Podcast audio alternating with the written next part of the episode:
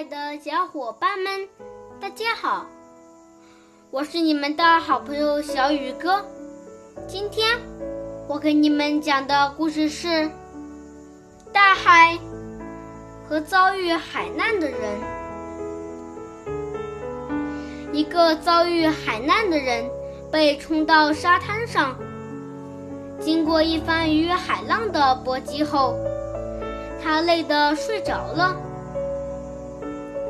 他醒来后，怒斥大海起初以风平浪静的海面诱惑人们，而后却背信弃义气，让他们在海上航行时，大海突然对他们暴怒，使船和海员都掉入大海，大海变成一个妇人的样子。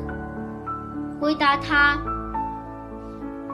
哦，海员，不要责怪我，那要怪风，因为我的天性如同陆地一样平静，而狂风落在我的身上，激怒了我，那不是我的本意啊。”好了，今天的故事就讲到这里。